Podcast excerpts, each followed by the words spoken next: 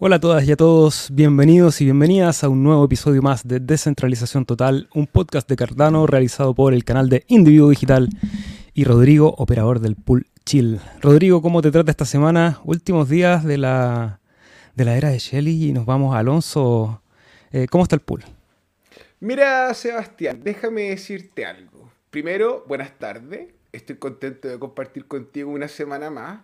Maravillado que ya viene la primavera Acá ya llegó ya. Hoy día un día soleado, maravilloso. Bueno, tuve algunos accidentes en la casa y ahora me llega más luz. Se, caen como unas ramas. Te, ves, hermoso, te ves hermoso. Claro, tengo más luz en la carita, se, ve mejor. Eh, contento por la invitada hoy día. Se cayó. Se cayó, bueno, así funciona. te caes 7, te levantas 8. Eh, ¿Qué más te iba a decir? Bueno, el pool está bien, ya actualizamos, estamos en Shelly, o sea, en Alonso. Firmamos los primeros dos bloques de Alonso el época pasado, que la suerte estuvo ahí, vea mezquina. Y para este época se pronosticaron cuatro bloques y los cuatro bloques que quedan son dos hoy día y uno mañana. Eh, el, pitonizo de Cardano. Hermano, el oráculo. Y, y vemos que el stake sigue subiendo eh, llegamos a los 5 millones 100, bajamos, la gente toma ganancia, pero la cantidad de billeteras con las que estamos contando sigue aumentando de forma exponencial. Y eso es lo único que nos garantiza a nosotros como servidor independiente el tamaño de las billeteras de cada uno, es el compromiso de todos los que están trabajando para que firmemos bloques. Así que muchas gracias a cada uno que esté, que nos ven y nos delegan desde Yoroi, desde Daedalus, desde Adlight, y nos ponen like, les cuentan a sus familias de nosotros, son monotemáticos en la hora del té y molestan a la gente con las criptomonedas. Sí, y, paciencia, que bueno, que este factor de suerte que lo explicamos constantemente, valga la redundancia, no depende de nosotros, el servidor está funcionando correctamente y lo bueno es que mientras más epochs tengamos sin suerte, los que vienen van a ser más jugosos. Así que premio a la paciencia a los que se queden, a los que quieran venir a delegar con nosotros en su billetera de Yoroi o de Daedalus con el ticker CHIL, C-H-I-L. Así que bueno, agradecer a todo el cardumen que son aquellos que delegan en el pool. Vamos a pasar rapidito por el chat porque ya tenemos a nuestra invitada ahí que se reconectó y vamos a conversar con ella porque tenemos hartas cosas entretenidas que conversar. Me acabo de enterar una noticia así que me dejó me dejó anonadado. Así que bueno, ahí van, van a poder compartir con nosotros esa, esa conversación. Claudio José Escalona estaba pidiendo ayuda por Binance y yo quería hacer un breve recordatorio. El día sábado, valga la, el día domingo, perdón, valga la redundancia, vamos a compartir, vamos a estar aquí en vivo esperando la transición, el hard fork de Alonso.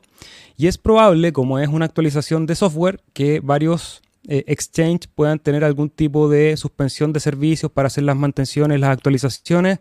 Mi recomendación, y, no, bueno, no solo porque es esta fecha, sino que en general saquen sus hadas del exchange, consérvenlo en sus billeteras. Las billeteras no necesitan hacer nada para eh, aceptar o, para validar posteriormente el, el hard fork. Así que una buena recomendación sería, bueno, esperar que Binance libere eh, la posibilidad de retiro y si lo tienen en algún otro exchange, Bitrex, Kraken, sáquenlo por lo menos por este periodo que va a ser más cómodo tenerlos en resguardo que esperar a que los liberen.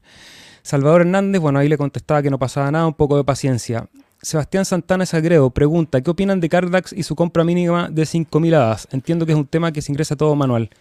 Sí, es un tema que vamos a tocar muy cortito porque hoy día la idea es conversar con Sabrina, que va a ser nuestra invitada del canal Emprendo Libre, pero mi opinión de Cardax es que Efectivamente, el límite de entrada de 5.000 A es alto para la mayoría de los inversores.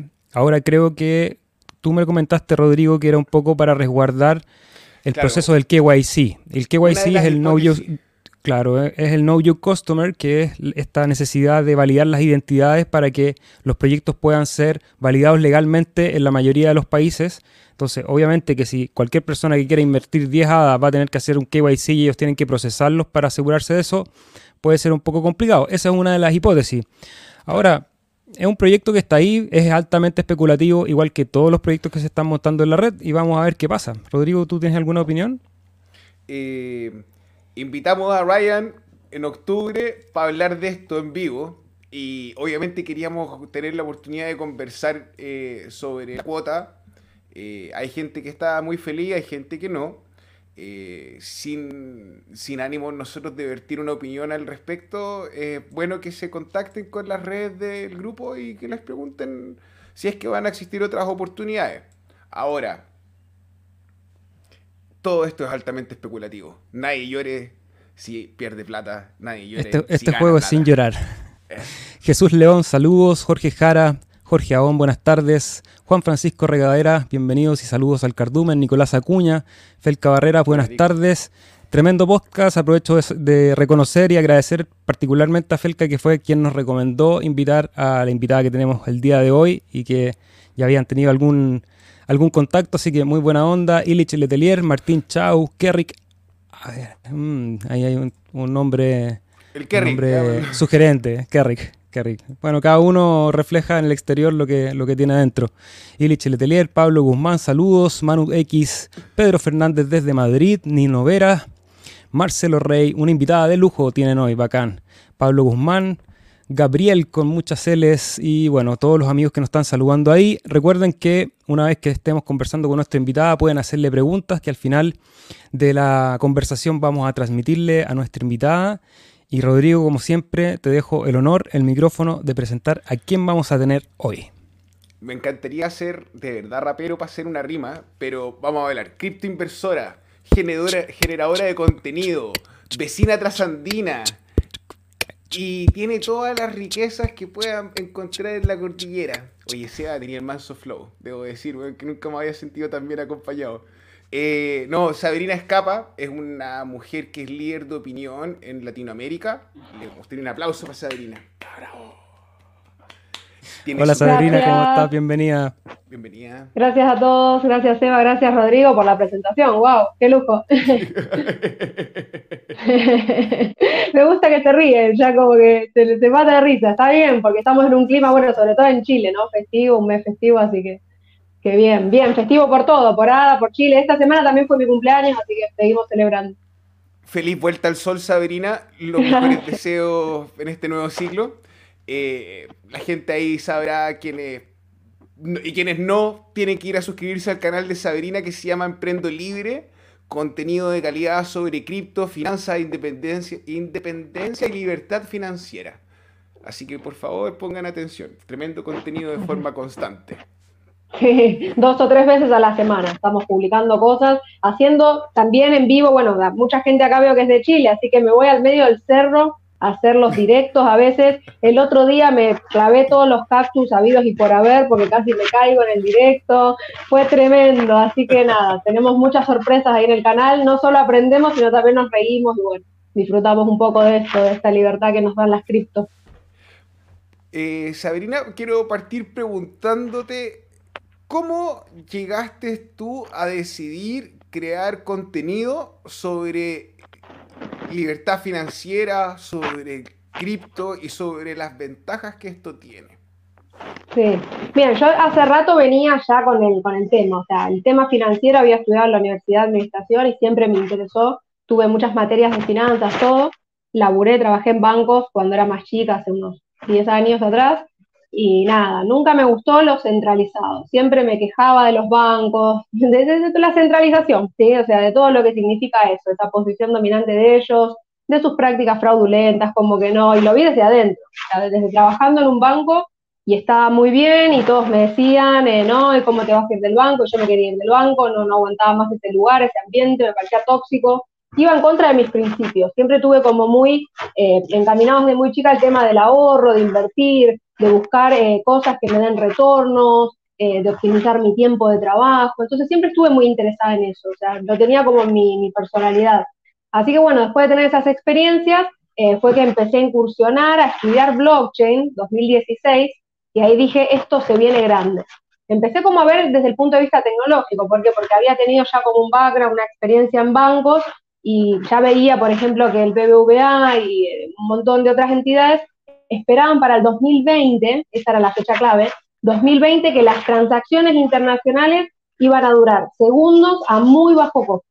Entonces, claro, después de haber visto, y por primera fuente, de haber trabajado ahí y ver lo que tardaban las eh, transferencias internacionales, o cuando una persona atendíamos, por ejemplo, muchos turistas en la sucursal, y tenían algún problema de dinero y necesitaban que les envíen desde sus países, era un auténtico dolor de cabeza. Entonces, de haber visto eso, estoy hablando de 2010, 2014, claro, cuando empecé en 2016 a estudiar eso, dije, wow, esto se viene fuerte, acá hay mucha inversión, acá hay una tecnología que no tenía ni idea en 2016 qué era, realmente se escuchaba, se lograba entender muy poco, pero dije, acá viene una disrupción enorme, entonces acá viene un salto financiero que hay que estar, hay que entender, y empecé a meterme.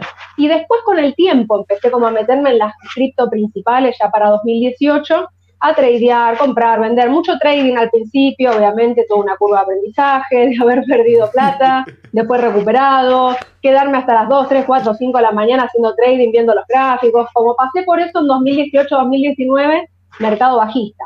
Lo enganché justo después de eh, la, primera, la primera carrera alcista de 2017, porque yo en ese momento estaba en Argentina y era extremadamente difícil poder comprar y acceder a los, a los bitcoins, por ejemplo para después poder comprar ADA y hacer intercambios, era como imposible, o sea, hay un cepo hasta el día de hoy, eh, hubo algún periodo que no, pero bueno, siempre hay muchas restricciones en el mercado de cambio para acceder a las divisas, al dólar, el peso, bueno, con todos los problemas que tiene, entonces tenía muchas limitaciones de mercado donde estaba en 2017 en Argentina y no lo pude hacer, no pude entrar. Entonces sí, después ya pude en 2018, que fue cuando me vine a vivir a Chile. Ahí pegué el salto, dije, bueno, ya basta, o sea, empecé como a dejar un montón de cuestiones, demás, eh, empecé a buscar más la armonía, la paz. Bueno, tengo un estilo de vida muy particular, muy libre, por eso se llama Emprendo Libre, porque se trata mucho quizás de estar haciendo constantemente cosas, cosas nuevas, aceptando desafíos, distintos negocios, generando ingresos pasivos por todos lados. Entonces es como esa mi forma de ser que lo fui como consolidando. Hasta que fue recién en enero de 2020 que decidí crear el contenido justo antes de que comenzara todo el tema mundial, de los confinamientos y que la gente después se vuelva a la ahí dije, bueno, este año 2020 tiene que ser el año, ya tenía como mucha experiencia acumulada y digo, esto lo tengo que compartir. Y ahí empecé con el blog. Bien. Gente acaba de tener la oportunidad de conocer lo que hay tras bambalinas, tras toda esta, podríamos llamarlo una academia, una academia online, ¿cierto? Podría ser. Sí, una academia online, una universidad online. Mira, Sabrina, orgulloso de ver tu contenido. Está bien las finanzas, pero te escuché hablar de la revolución. Y ahí yo dije, Sabrina está en mi corazón. Así, ahí quiero, me puse, me puse con más atención a escucharla. Y Sabrina le habla a la gente sobre, más allá de la inflación y lo que estamos hablando del dólar, sino que realmente lo que involucra esta batalla de vender tus satoshis, de lo que involucra que el banco te quiere comprar tu bitcoin, que el banco quiere tu hadas. Y, y me gustaría preguntarte si esta como epifanía o este como esta lucha que empezaste a ver fue producto de los estudios, fue una coincidencia, eh, o la teníais clara desde un principio y esto es esto, esto es como Rambo, así. Sí, no, buena pregunta, nunca me la habían hecho. Yo creo que fue de haber nacido en Argentina. ¿Por qué? Porque, bueno, nací ahí, me crié ahí, vivimos un modelo liberal en los 90, donde había muchísimo acceso, un modelo liberal en Argentina en los 90, económico, financiero, similar al de los 2000 y algo de Chile, con un nivel de acceso a calidad en tecnología, en cosas, que de repente se conseguían, que la gente tenía un poder adquisitivo, una moneda fuerte que podía viajar, hacer cuestiones. Me tocó criarme una infancia bien abundante, sin carencia de ningún tipo en los 90, hasta que en el 2001 los bancos se quedaron con la plata de la. Entonces yo recuerdo muy bien, eso fue una experiencia muy límite y de ahí la, la desconfianza y el rechazo absoluto a todas las entidades bancarias de todo el mundo, literalmente fue tremendo, vi el hambre en la gente, vi que la clase media tenía un ahorro, una cosita en el banco, el banco no se lo devolvió más, le dio un papel, un bono al Estado a 10 años. Cuando yo trabajaba en el banco, la gente venía, estoy hablando en el 2010, la crisis, el default, todo eso, colapso Argentina fue en 2001, 10 años después y justo me tocó el periodo que la gente venía a cobrar esos bonos.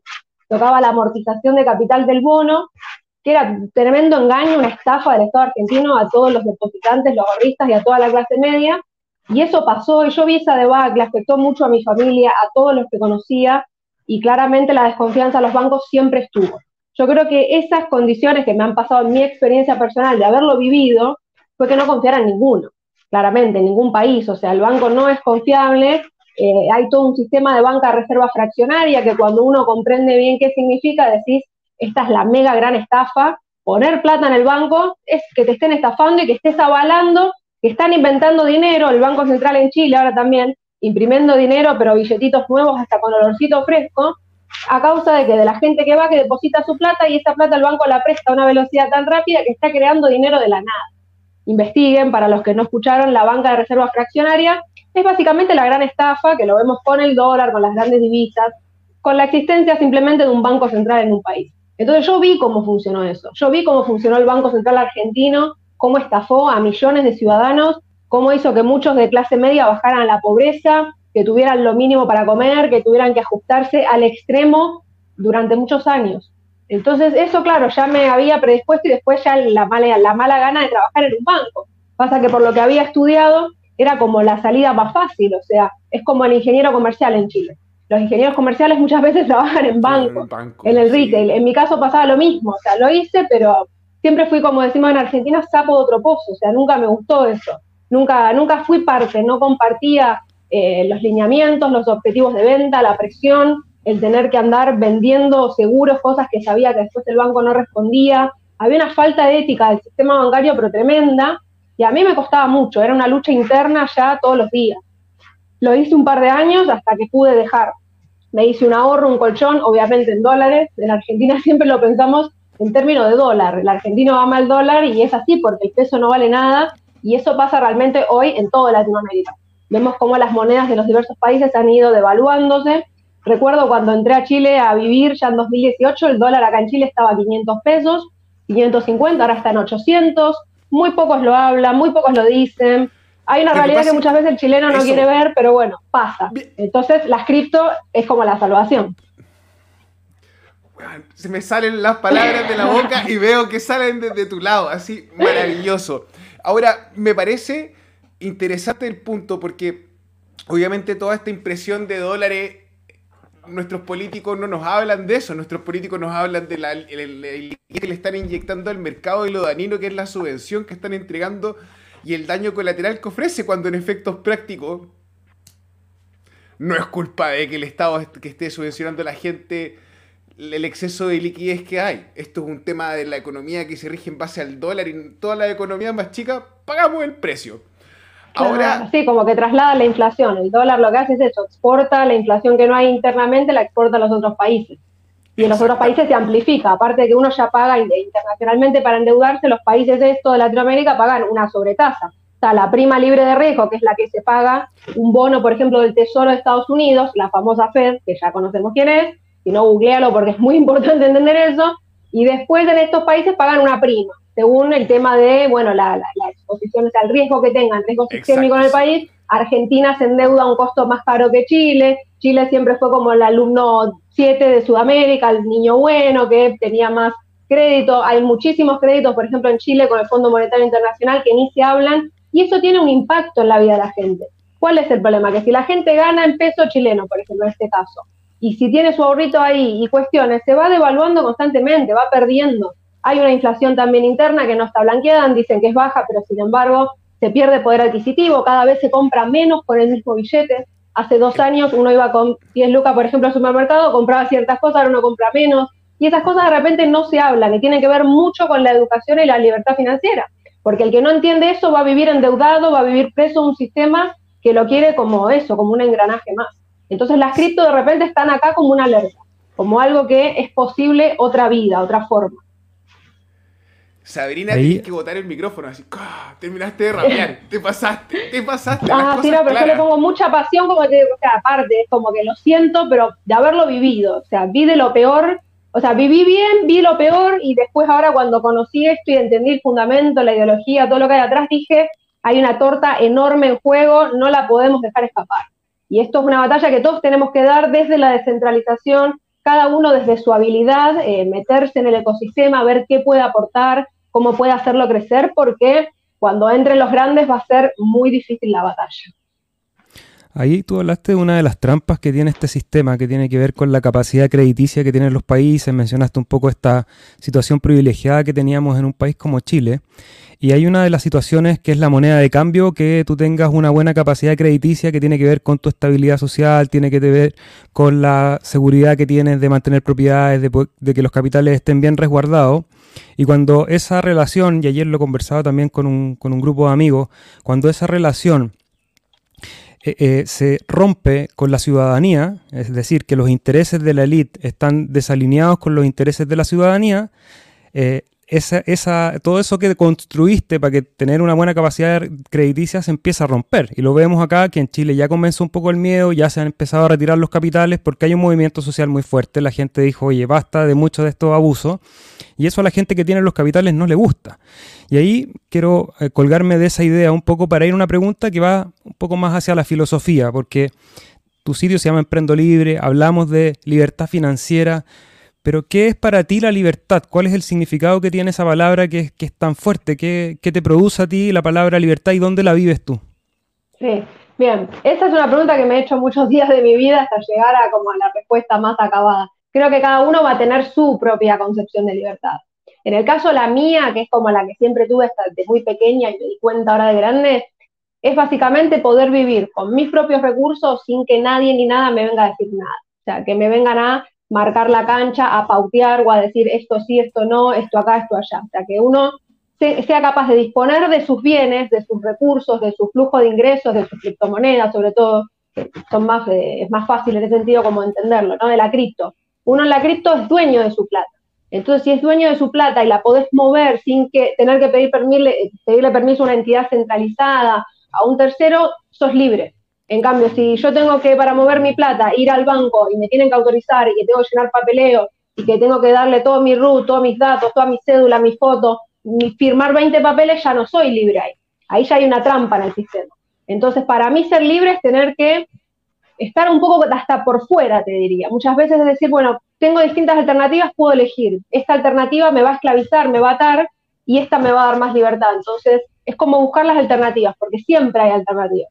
El tema es que la gente muchas veces como que no, no piensa algunas cuestiones y simplemente las da por sentadas. Un ejemplo, cuando uno quiere comprar una casa, lo más común es que la gente quiera primero buscar un trabajo estable, que quizás no gana bien o no se siente cómodo, pero bueno, tiene el trabajo estable y segundo va al banco a sacar un crédito hipotecario. Bien, ahí estás atado, totalmente esclavizado al sistema. Para mí eso no es ser libre, ser esclavo de el banco, porque uno tiene que trabajar, dedicar horas de vida para pagarle el negocio financiero al banco a la entidad centralizada. Entonces, estoy muy en contra de eso, o sea, nunca quise endeudarme. Entonces, decir, bueno, la libertad es quizás, eh, puedo trabajar mucho más, decir, bueno, en vez de trabajar 6, 7 horas en un trabajo en relación de dependencia, trabajaré 8, 10, 12 horas, pero trabajo para mí, para generarme recursos, ingresos, flujo, que eso me trabaje y lo invierto y me trabaja más. Entonces, de esa forma soy libre. Soy libre cuando no dependo de otro, no dependo de un permiso, no, no le estoy pagando, financiando, digamos, la fiesta o el negocio a otro. O sea, me estoy trabajando para mí y mi plata me trabaja para mí para poder tomar mis decisiones. Entonces, para mí la libertad va mucho relacionado de la mano de la plata, o sea, de lo financiero. Ser libre no es hago lo que quiero, no trabajo, me quedo mirando Netflix todo el día, eso es ser esclavo también. O sea, es como no es la típica hago lo que quiero, me tiro en el sillón y me rasco la guatita, como decimos. No, la verdad que no es eso. Ser libre es como tomar un poco el toro por las astas. Decir, bueno, hacerse cargo de que hay que tomar decisiones que tienen consecuencias y que van a tener un impacto el día de mañana, entonces uno tiene que estar como ponderando esas alternativas. Pues Sabrina, ya hablas siempre un poco de esa conciencia desde muy chica, hablas, de tu infancia, lo mencionaste dos o tres veces. ¿Quién te enseñó? ¿De dónde aprendiste? Eh, ¿Alguien en la familia? ¿Fue algo que ese espíritu libre viene de otras, de otras vidas? ¿Qué, ¿Cómo lo ves? Es una tremenda pregunta, la verdad es que no tengo idea. Yo creo que aprendí, mi mamá y mi papá son totalmente opuestos. Es gente que ha estado en el sistema, que ha tenido muchos recursos en su momento, por una condición, eh, condición económica del país. Argentina estuvo muy bien en unas décadas, se hicieron ciertos capitales que después, con la crisis del 2001, la perdieron por malas decisiones. Yo creo que vi eso, y creo que es eso lo que a mí me ha influenciado mucho, en decir, bueno, no ser como ellos en este caso, porque ellos han tomado decisiones que tendrían que haber tomado medidas eh, contracíclicas, como decimos. En vez de gastar más cuando las cosas van bien, Si las cosas van bien, ahí es donde tenés que hacer el esfuerzo y gastar menos. ¿Para qué? Para que cuando viene la crisis, la situación está mal, puedas mantener tu calidad, tu estilo de vida. Entonces en la crisis vas a gastar lo mismo, vas a gastar más que la mayoría y después vas a gastar menos. Es como ser un poco contracíclico. En el caso de ellos lo han hecho como diferente, así que bueno, nada, es como que lo aprendí mucho de ahí, ¿viste? De decir, eso no está bueno, o sea, podríamos haber estado mejor si se hubiesen tomado otras decisiones. Entonces no, o sea, me influenciaron en ese sentido, como un poco ser el contraejemplo quizás, no porque me lo hayan enseñado positivamente, sino desde lo negativo. Y después, bueno, mis abuelos y todo, es la misma historia, Argentina tuvo mucho eh, tema, bueno, del trabajo, la cultura del trabajo, mucho influenciada quizás ya por temas políticos. Entonces mis abuelos eran muy trabajadores, era como otro contexto histórico en ese momento. Pero ya con los padres, que uno es más cercano, lo ve distinto. Te ganaste un banner de alerta de tip con ese tip que nos dejaste la, estrategia contracorriente, contracíclica. Creo que el que logra entenderla puede sacar grandes beneficios de ella. Rodrigo, ¿quieres preguntar algo? Yo sé que ahí tienes preparada tu, tu metralleta. Partamos, Sabrina, conversando. ¿Cuándo empezaste a ver este tema de los staking o de hacer los sueldos pasivos, los ingresos pasivos? ¿Cuál fue tu reacción o cómo fue que te encontraste con Cardano y qué fue lo que te produjo cuando lo miraste? Así fue. Yo cuando vi a Ada fue amor a primera vista. La vi, me miró, nos miraba y yo dije, comprar. Así. Claro. claro. Puede pasar. No, mi amor a primera vista fue Bitcoin. Yo tengo que admitir eso. Fue Bitcoin eh, no soy maximalista de Bitcoin, siempre digo lo mismo, porque creo que hay muchas altcoins que sí son valiosas y que mejoran muchas cuestiones que a Bitcoin quizás le quedan ahí. Fue Bitcoin el amor a primera vista, desde el punto de vista ideológico y todo, como que fue como lo más acabado de decir, ah, esto era como yo era, como yo pensaba, como que enganché con Bitcoin. Pero bueno, empecé con Bitcoin y Ethereum, allá por 2018, a comprar, tradear y demás. Me lo tomé en serio realmente el tema del staking recién en 2020 fue un poco con el tema de eh, que empecé a hacer el blog y empecé ya como a, definir mi estrategia, porque quizás eh, hacía más trading porque estaba como en ese momento, los primeros años, obsesionada por el análisis técnico, por entender los gráficos, entender el mercado, la psicología atrás de eso y demás. Pero recién como que en 2020 dije, hay monedas que están bueno, está bueno empezar a acumular, que no está bueno comprar y vender todo el tiempo, sino hay que empezar a tenerlas, porque esto realmente va a subir y ahí, pum, to the moon. Entonces ahí me empecé a tomar en serio Cardano y empecé como a acumularla, porque si no siempre como que compraba y vendía. La verdad es que no me quedaba más que con mis Bitcoin y mis Ethereum, o sea, eso sí lo seguía. Algunos Litecoin también, como las principales siempre, del top 5, 10 al menos. Así que bueno, empecé a almacenar eh, Cardano ya para el año, bueno, 2020 fue, como principio del 2020, eh, ahí estaba, y bueno, eh, después cuando empezó el staking, empecé también a hacerlo ya eh, creo que fue como para noviembre que empecé a hacer el primer staking, octubre, noviembre del año pasado. Empecé con Exodus Wallet, después eh, cambié a Yoroi también, tengo ahí algunos pools. Entonces ahí es como que empecé a diversificar. En mi caso yo agarré Cardano, ADA muy, muy baja. Agarré ADA como en 9, 8 centavos de dólar. Eh, me acuerdo que hice un video este año en enero que estaba a 20 centavos. Y yo sabía que los 20 eran como una resistencia tremenda, que si lo superaba y se daban ciertas cuestiones, nos íbamos para arriba iba a buscar el máximo histórico de un dólar 35, estoy hablando de enero de este año. Hice ese video y bueno, le fue súper bien, tuvo como 80 mil vistas, fue como el video más visto de mi canal y de ahí siempre estuve hablando de Cardano, o sea, de ADA, de las proyecciones, de los cambios, actualizaciones, así quizás una vez por mes siempre doy alguna actualización sobre ADA y bueno, así que se ha generado una, tengo una comunidad también ahí muy fuerte, fanáticos, mucho Cardano lovers, eh, algunos de Ethereum, pero más de Cardano, entonces es como que ahí ya me quedé, porque supe que en algún momento eso ya iba a tener un crecimiento, mirando mucho su roadmap, el white paper, todo, entendiendo que esto realmente eh, viene lento pero seguro. Y me gustó mucho sobre todo el enfoque científico que le daba. El tema del paper, el peer-to-peer review y todo eso me parecía como que era algo eh, académico muy, muy fuerte, muy sólido, que quizás otras no lo tienen, que son más como de prueba y error sobre la marcha. Entonces sabía que Cardano en algún momento iba a recibir una capitalización que iba a ser alucinante.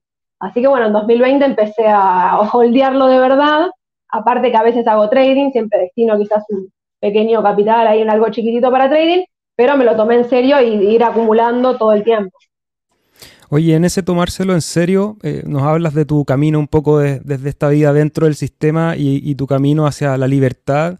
¿Cuál sería el consejo para que le das a, personas que a lo mejor nos están escuchando y que tienen ese sueño, que a lo mejor tienen su trabajo de 8 a 7 y están un poco entrampadas en esa vida y, buscan en estas herramientas decir, chuta, necesito, yo sé que está tu canal, que probablemente ahí van a encontrar ya material grueso, pero como recién puse, ¿cuáles son los tips o los, o los pequeños eh, semillas que tú puedes sembrar en las personas para que ellos vayan buscando ese camino a la libertad financiera? Yo creo que lo primero, porque a mí si hay algo, yo siempre lo supe, o sea, la persona que busca la libertad financiera yo creo que lo sabe en su interior, sabe que hay cosas que no les va del sistema, que no se bancan, que no están dispuestos a aguantarse. Lo sabe de antes, no es algo nuevo, no es que, ah, estoy mirando este podcast, me gustó, sí, yo también quiero. No, eso no se da, no funciona así. Es una persona que ya lo conoce de antes el tema, lo tiene en su interior. Yo creo que ahí como que lo que más em, demora quizás el hecho de tomar la decisión y hacerlo es el hecho de escuchar a los demás. Es como red tóxico, por así decir, es muy tóxico escuchar sobre todo a veces a la familia y amigos, porque quizás te quieren, son bien intencionados, pero es que pueden ser que estén como en una mentalidad muy diferente a la que uno está desarrollando. Entonces, esa gente, por más que los quieras y te quieran, no te está aportando algo en concreto. Entonces el desafío es como un poco salirse de la zona de comodidad, escuchar gente nueva, eh, conectar con gente nueva que esté como en la misma sintonía, para de esa forma, eh, a través de la comunidad, por ejemplo, nutrirse, apoyarse y pegar el salto, porque implica una serie de decisiones.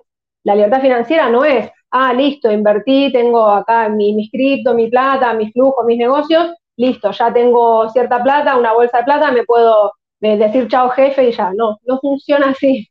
O sea, requiere mucho de esto, de la mentalidad, porque la persona, por ejemplo, dice, sí, chao jefe, listo.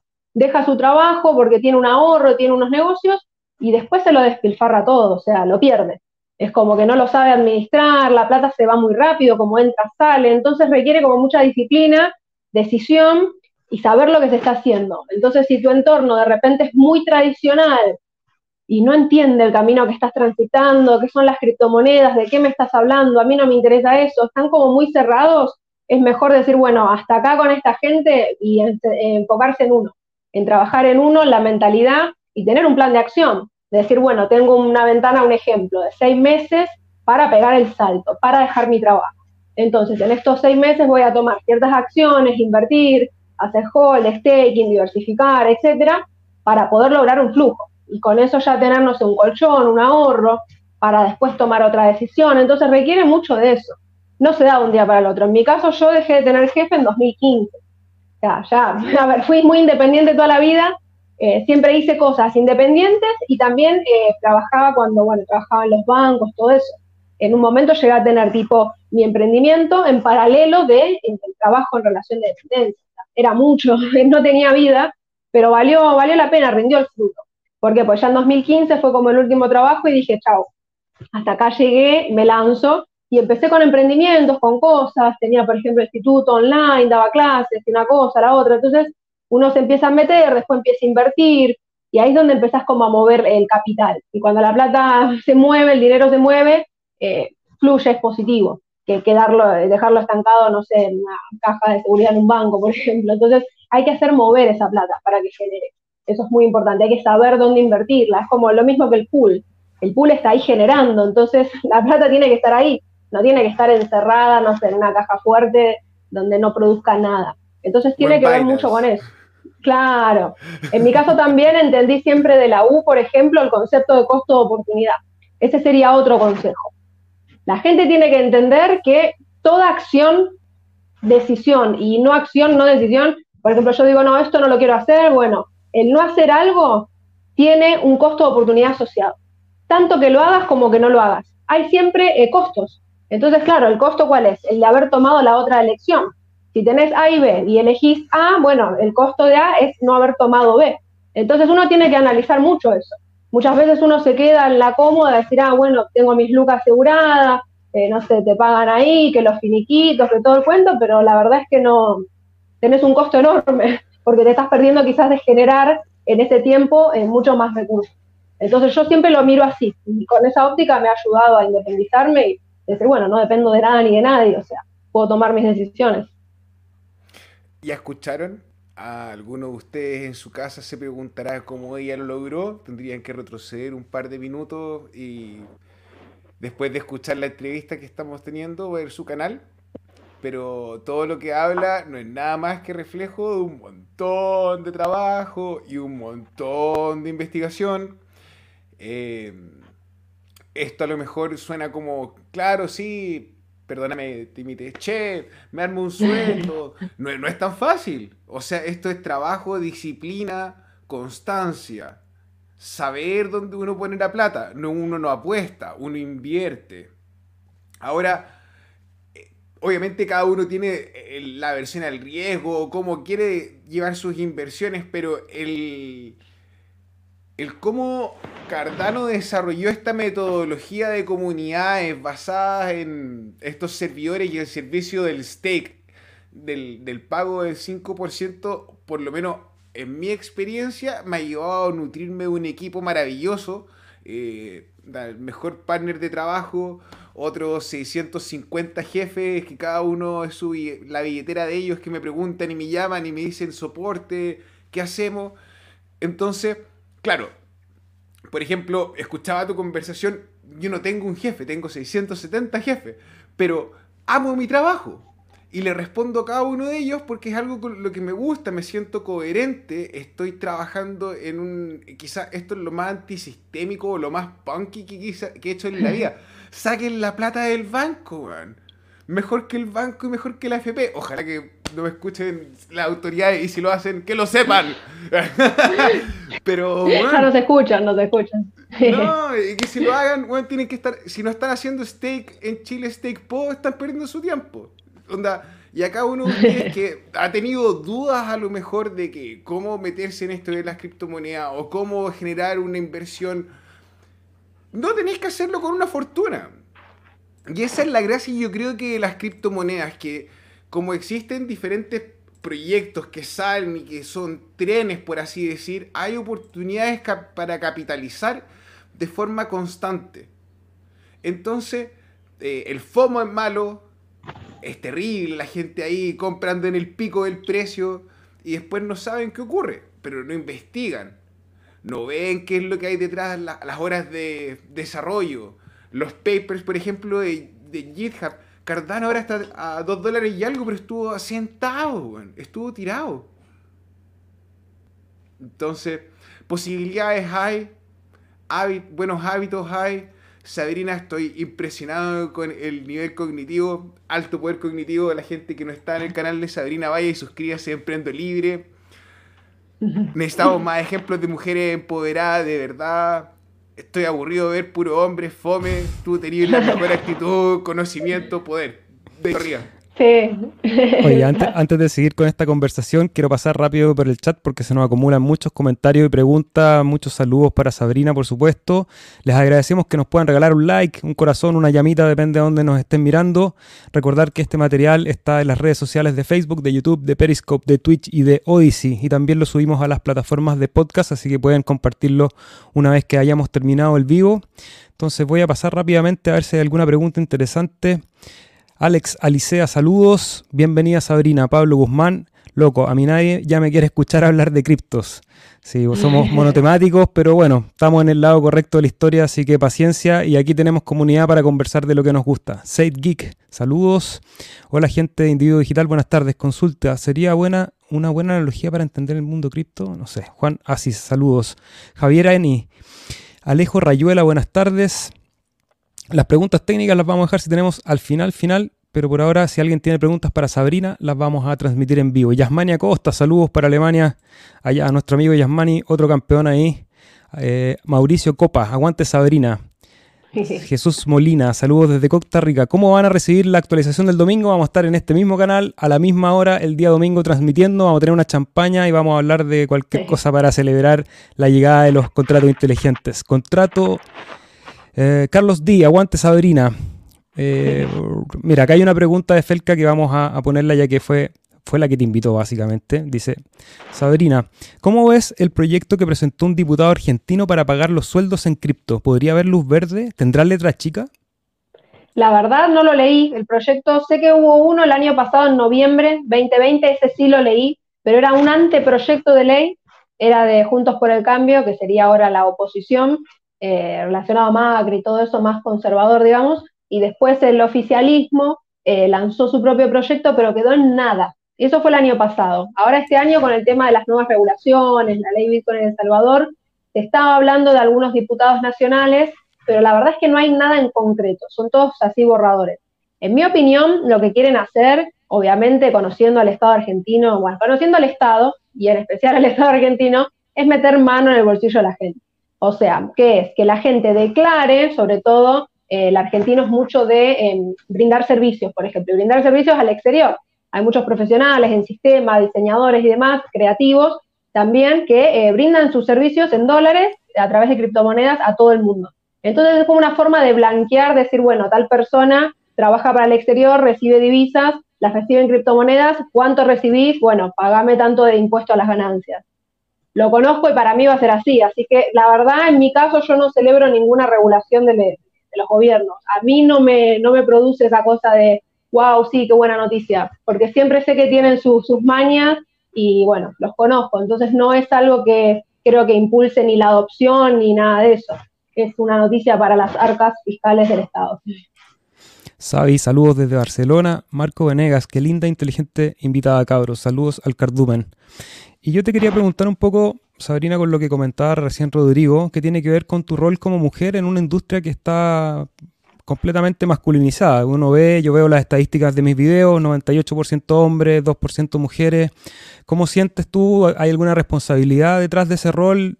Eh, nosotros tenemos algunas mujeres en la comunidad y un poco tenemos una relación bastante transversal, pero había mucha emoción el hecho que hubiese otra mujer también hablando de este tema, que no seamos siempre los hombres los que usemos el micrófono para hablar de cripto. ¿Cómo lo ves? Sí, es una tremenda responsabilidad y sobre todo una responsabilidad en cuanto al contenido que creo.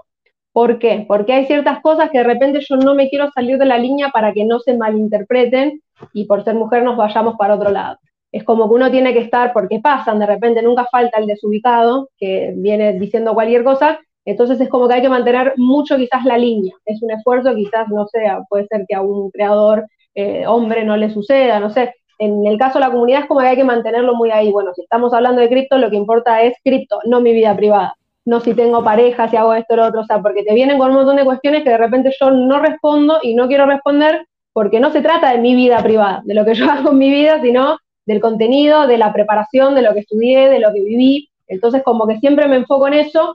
La gente por lo general lo entiende muy bien. Algún que otro desubicado cada tanto sale ahí con comentarios, cuestiones, pero bueno, es parte de Internet, de los trolls, los haters y demás. Eh, creo que quizás el esfuerzo va por ahí, en la responsabilidad de decir, bueno, se está creando un contenido de calidad, hay una propuesta de valor, o sea, no se trata de, de fotos, de vanidad, de cuestiones, sino de conocimiento, de ciencia, eh, porque tiene que ver mucho con cosas científicas, esto, tecnológicas, entonces hay eh, horas de estudio, de investigación, de dedicación, para realmente eh, comunicar de una forma muy sencilla, muy clara, en palabras simples, ese contenido científico, tecnológico que puede ser muy difícil de entender así a simple vista. Entonces, ese es mi esfuerzo y mi valor. Entonces, sí me cuido mucho en la línea de contenido que creo, y bueno, de eso, o sea, cosas de mi vida privada elijo no mostrar porque claro, si no es como que nos vamos más a lo banal y creo que esto de cripto no tiene nada de banal ni superficial, eh, porque de hecho estamos tocando temas de libertad financiera que pueden transformar y cambiar vidas, entonces me lo tomo muy en serio, de una forma muy profesional, con mucha pasión y mucho, mucha dedicación. Gente en su casa, si alguno de ustedes ha tenido el desatino de escribir alguna tontera Sabina, esta es la oportunidad para disculparse. Salen volando todos. sean caballeros, sean personas educadas, Sabina hace un trabajo serio y no se merece esa clase de atención. Sí, no importa mi vida privada, o sea, eso es el tema. Si no estoy hablando de mi vida privada, no es un programa de chimentos, de chisme, de, de como decimos, no importa mi vida privada, importa la cripto, importa la información, pero es uno cada tanto igual, ¿eh? por lo general es un público muy maduro, muy enfocado en lo que es eh, criptomonedas, libertad, finanzas, así que no tengo esos problemas. Cada tanto sale algún desubicado, pero mi, mi, mi foco es no darles pelota, digamos.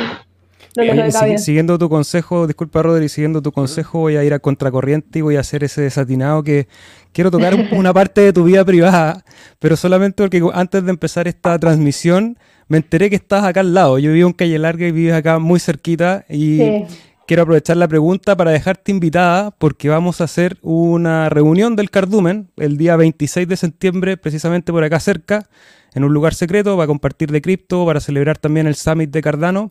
Así que primero, ¿por qué llegaste a estas tierras tan alejadas, digamos, tan fuera de la urbe, tan, lejos de las capitales? Y bueno, extender la invitación a compartir también con este cardumen.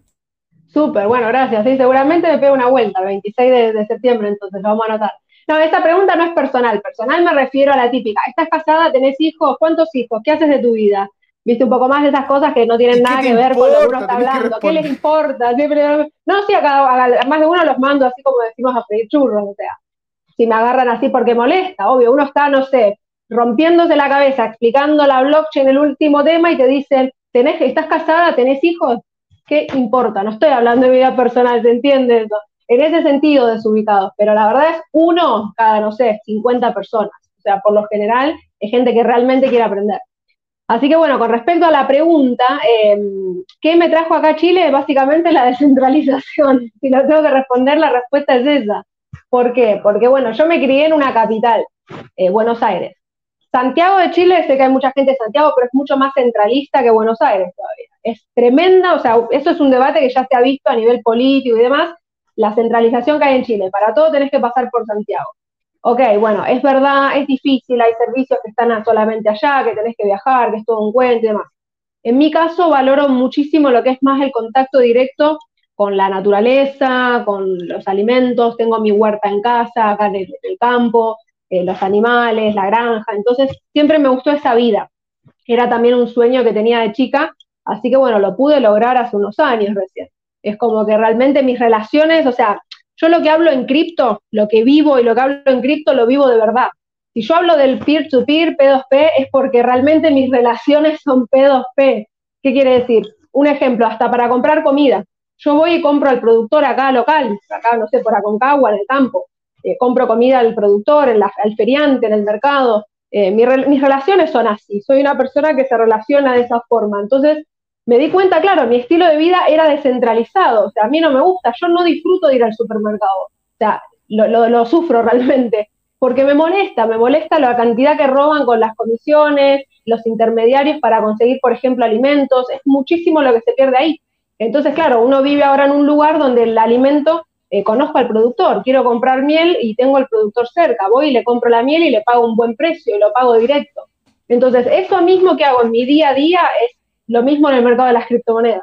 Cuando vi esas relaciones persona a persona dije, esto es una maravilla, es una disrupción y algo que necesitábamos hace mucho tiempo.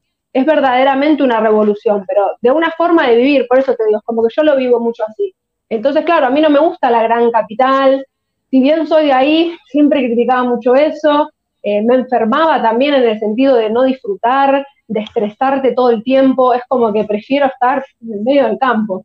Eh, con las personas. Entonces es como otra forma, te cambia la vida, o sea, el cripto a mí fue como una revolución a todo nivel, sobre todo el pensamiento. Vamos a compartir e intercambiar datos de proveedores entonces aquí en la zona de Concagua, que hay gran, gran variedad y, calidad de, sobre todo, alimentos y productos de la tierra. Rodrigo. Claro. Hay una pregunta que sale de Santiago Tojo, miembro del Cardumen, nos pregunta si tienes carpinchos. No, no. ¿Qué, son carpinchos? Son como los capibaras, como un hámster más grande, así. Hermano, lo No, porque tengo gatos aparte. No, acá yo tengo, tengo a mi gato famoso Cristo Harry, mi gatito negro, un loco bárbaro. Y no, realmente cuando viene otro tipo de animal va y lo ataca, es tremendo ese gato, es como salvaje, así que no puedo tener mucha cosa rara, pues está el Cristo Harry como loco por ahí. Mira, Sabrina, eh, sin ánimos de ser ya como reiterativo, felicitaciones. Una persona más que vive fuera del paradigma, has logrado establecer y ser consecuente con tu medida y con la vara, con, el objetivo con el que te pusiste. Y estás viviendo el sueño de muchos que quieren vivir del cripto. eh, la verdad, estas herramientas están al alcance de todos y puede ser que a lo mejor este, este programa, este espacio, a lo mejor en una plataforma que de YouTube te hace pensar que, que a lo mejor la Sabrina es única, especial, o que el Seba es único, especial, o que yo soy único. No, loco, acá todos podemos. Y con lo que todos partimos y que más tenemos, en teoría, es tiempo. Si no tenéis plata para partir, parte con tiempo, estudia.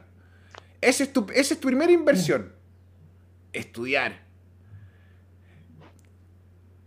Eso es Así importante. Yo empecé por, eso quería decir, empecé por ejemplo sin nada. De hecho, bueno, comenté las dificultades económicas que había en Argentina y cuestiones y demás, y después fue como una inversión mínima, así como 200 dólares para jugármela y empecé con eso. Pero sí siempre le dediqué mucho tiempo. Y cuando uno habla de estudiar, es muy importante hacer una distinción ahí. De vuelta, como ya mencioné antes, el tema de peer-to-peer, las relaciones persona a persona descentralizadas. Muchos ya entienden cómo funciona Cardano, bueno, lo mismo llevarlo a la vida real. ¿Qué quiere decir? Que uno no tiene que pasar por una casa de estudios, por una universidad, por un instituto. Sé que acá en Chile es carísimo, es un esfuerzo tremendo, que puede ser el sueño de muchos y está bien. Si es el sueño de uno estudiar, ir a la universidad, buenísimo. Pero si realmente no podés, o si no es tu sueño, no querés hacerlo, o no tenés los medios, no te vuelvas loco por eso. Porque en Internet hay demasiada información y uno de forma autodidacta puede formarse mejor que en una casa de estudios. Yo estas cosas no las aprendí en la universidad y vivo de eso hoy en día. Entonces, claro, la universidad a mí me dio un marco teórico, una base, pero solo una base. Había muchas cosas que yo las estaba aprendiendo por mi cuenta, en internet, en libros. Entonces, siempre hay una alternativa y siempre nos podemos formar, aunque la persona quede fuera del sistema por motivos económicos, por ejemplo. Tiene internet y tiene tiempo. Entonces, se trata de decisiones personales. Donis 2B dice, eres pura pasión, Sabrina. Y yo Gracias. comparto porque eso se, se siente, aunque estemos a través de una pantalla, se siente la vibra, se siente el power, se siente esa fuerza con la que transmites no solo tu conocimiento en el mundo cripto y en las finanzas, sino que desde una visión de vida, desde una filosofía, y eso creo que le va a resonar a muchas personas que están viendo este material. Y yo te quiero preguntar de dónde viene esa fuerza, de dónde viene esa pasión, dónde encuentras la energía para todos los días despertarte con ese ímpetu y decir, oye, despierten muchachos, despierten, hagan las cosas bien, trabajen, estudien. ¿Dónde nace ese fuego interno? Sí, soy así, soy puro fuego. Mira, de ese fuego lo tuve siempre, desde muy chica. Así como, no sé, cuando estaba con mi hermana, con mis primas, en la casa de mis abuelos y hacíamos líos y jugábamos. Siempre yo era la ideóloga, la que se le ocurrían las cosas, se me ocurrían juegos, proponía y mandaba a otro a hacer, como que siempre andaba en esa. Pero ¿qué pasó? Cuando llegó, bueno, después la adolescencia, muchos cambios, obviamente, de la personalidad y después ese trabajo en el banco que fue fatal, ese fuego se me apagó. Eso fue lo que ocurrió se me apagó y yo me desconecté mucho de mí misma, o sea, de ese fuego que lo prende y que motiva y contagia y que quiere hacer.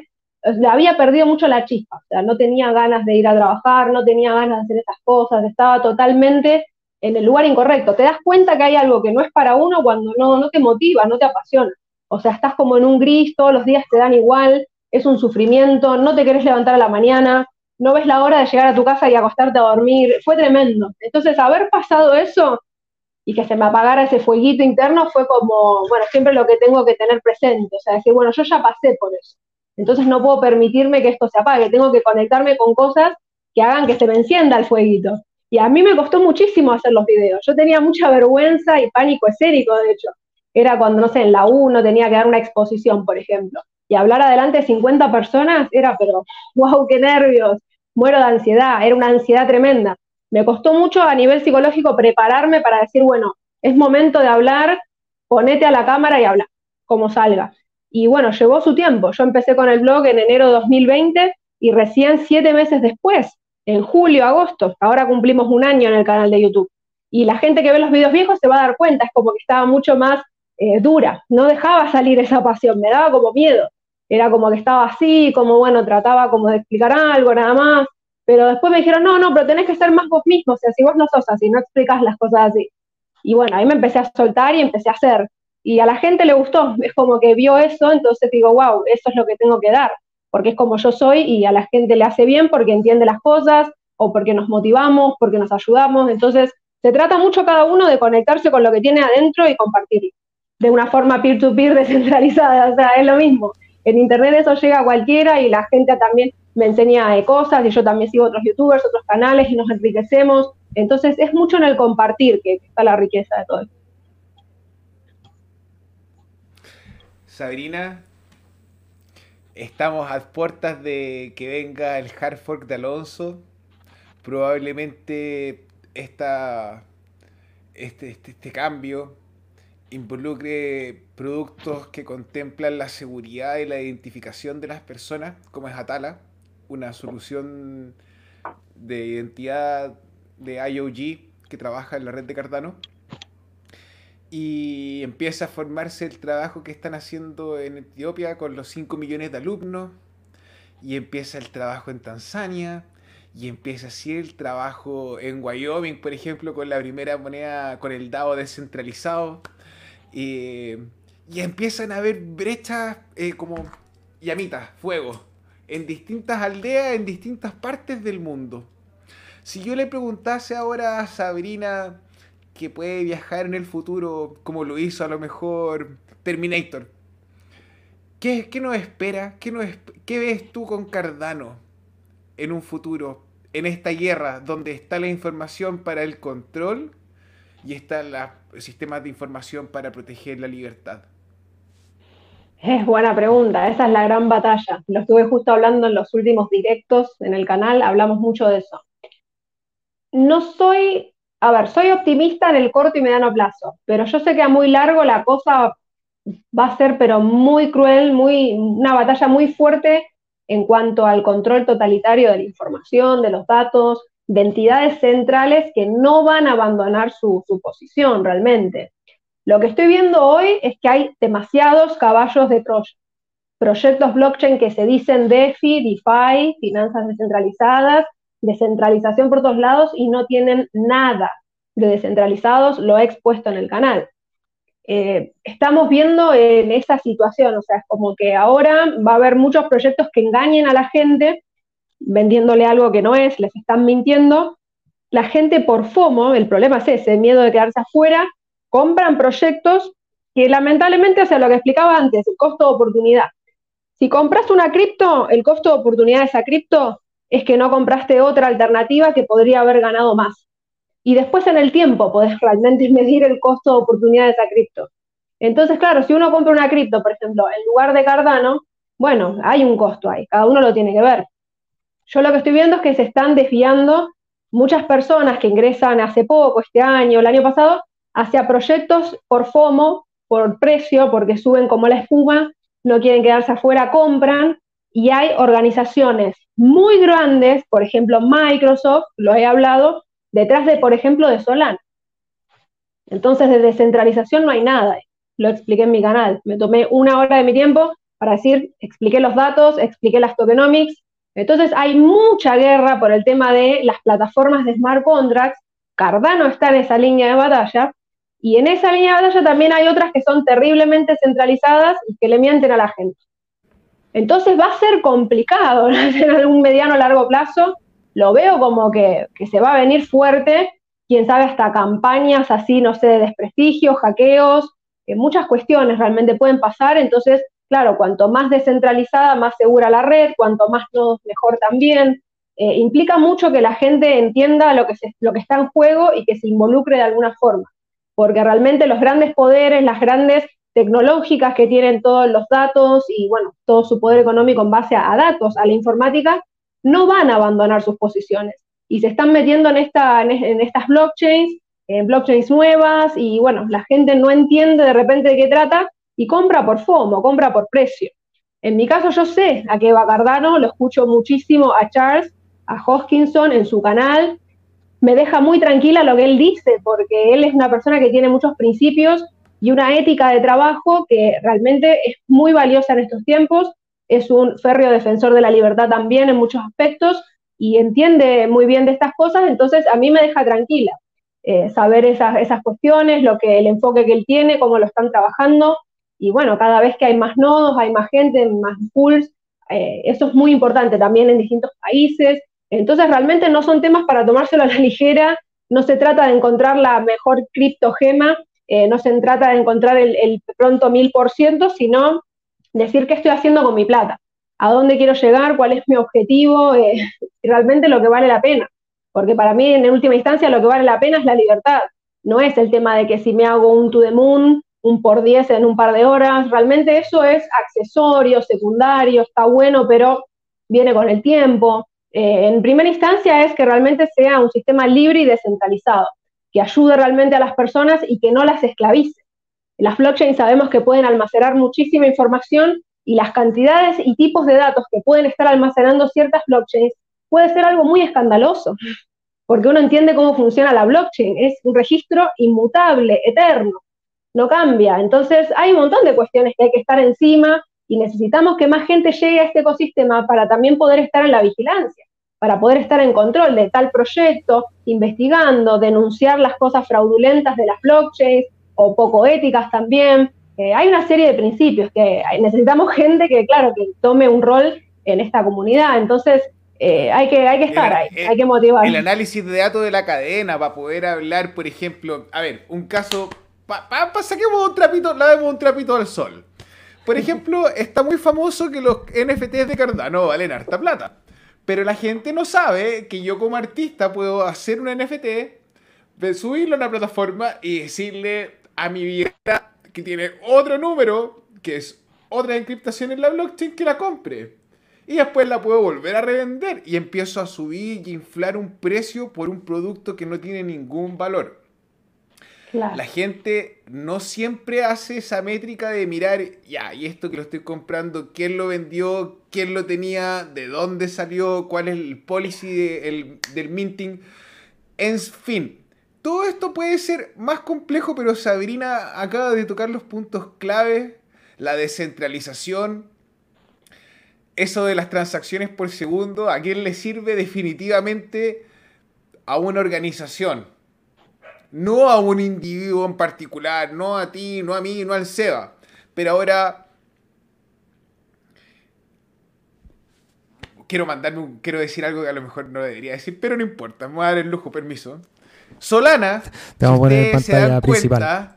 tiene y miran los requisitos para correr un servidor en Solana, en la red de Solana, es súper difícil. Ya por ende tiene una barrera de entrada que no lo hace descentralizado, no lo hace transversal, no lo hace de fácil acceso. Luego vemos la centralización de la distribución de la riqueza en Solana. ¿Esto en qué se traduce como simio no mata simio? Hay un pelotudo que tiene hartos más solanas que tú y en un minuto va a decir, me cago, los voy a vender y le va a doler al que esté abajo. Entonces, la descentralización es algo importante. Antes de ser Solana era DOT. Es que DOT es el futuro, es que DOT va a traer aquí, DOT va a traer allá. Para tener un nodo de DOT tenéis que tener un montón de plata igual. Tampoco es una cosa descentralizada así como que, es fácil de entrar. Pero nadie ha hecho el FOMO de Cardano. Y nadie habla ni presiona a Cardano. ¿Por qué no? Porque Cardano funciona como un ente descentralizado. Sí, obviamente en la era de Byron los tokens se generaron y sí corrían en los servidores porque partió así en su origen. Pero la técnica básica, el fundamento de Cardano, ha empujado a ser la red más descentralizada que hay. Ahora vamos a tener los smart contracts que estaban hablando de los desafíos técnicos que tiene construir un lenguaje de programación funcional. No tienen idea lo que viene con Hydra o con Hydra. Cuando tengamos más de un millón de transacciones. O sea, no pierda su tiempo. Como decimos siempre, acumule, no especule. Si alguno de ustedes tiene hadas en Binance, en KuCoin o en cualquier otro de los exchanges, puede encontrar el pool CHIE, Ticker Chill, en las billeteras Yoroi, Daedalus, Adalite y puede delegar con nosotros si le gusta el contenido que estamos haciendo. Dejen un, botón de... Ah, suscríbanse al canal de Sabrina Emprendo Libre, suscríbanse al canal de Individuo Digital. Eh, y este domingo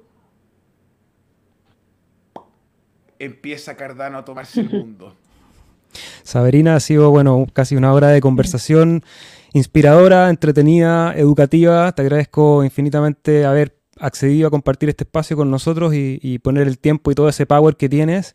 Y te entrego el micrófono para que invites a la audiencia a tus proyectos, a tus canales, que nos cuente qué estás haciendo, qué es lo que vas a hacer. El micrófono es tuyo con libertad.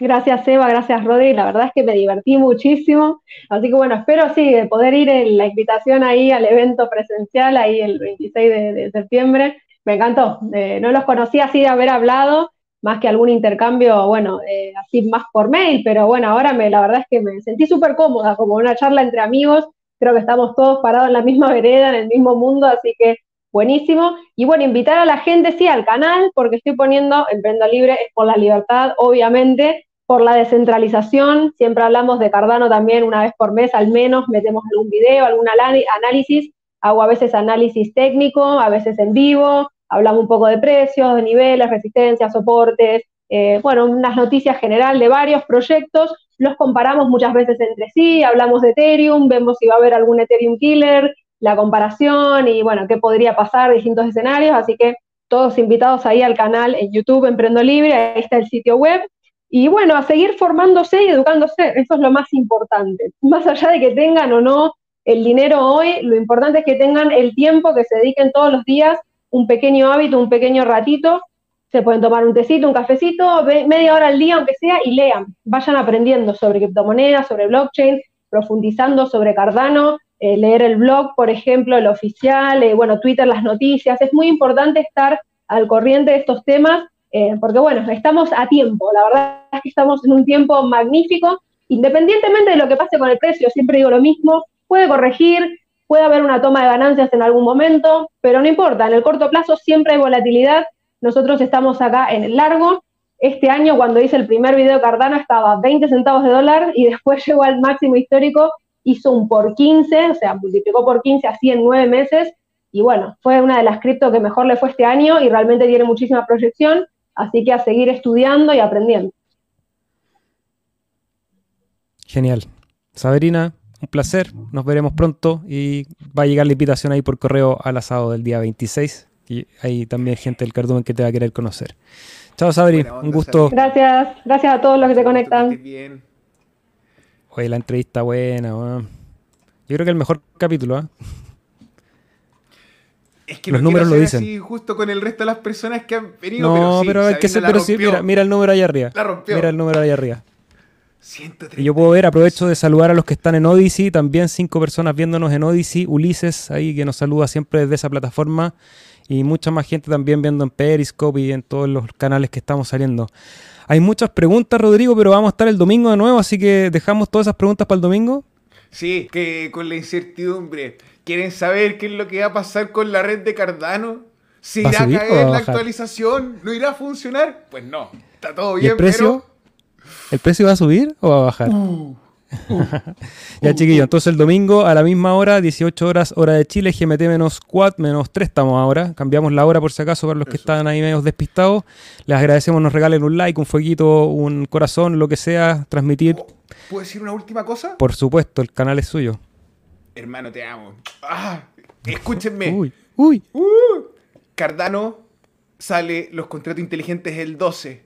Agix, SingularityNet, Ergodex, no es consejo de inversión, chiquillos. Pórtense bien, cuídense. Y nos vemos el domingo, edición especial de Descentralización Total, un podcast de Cardano.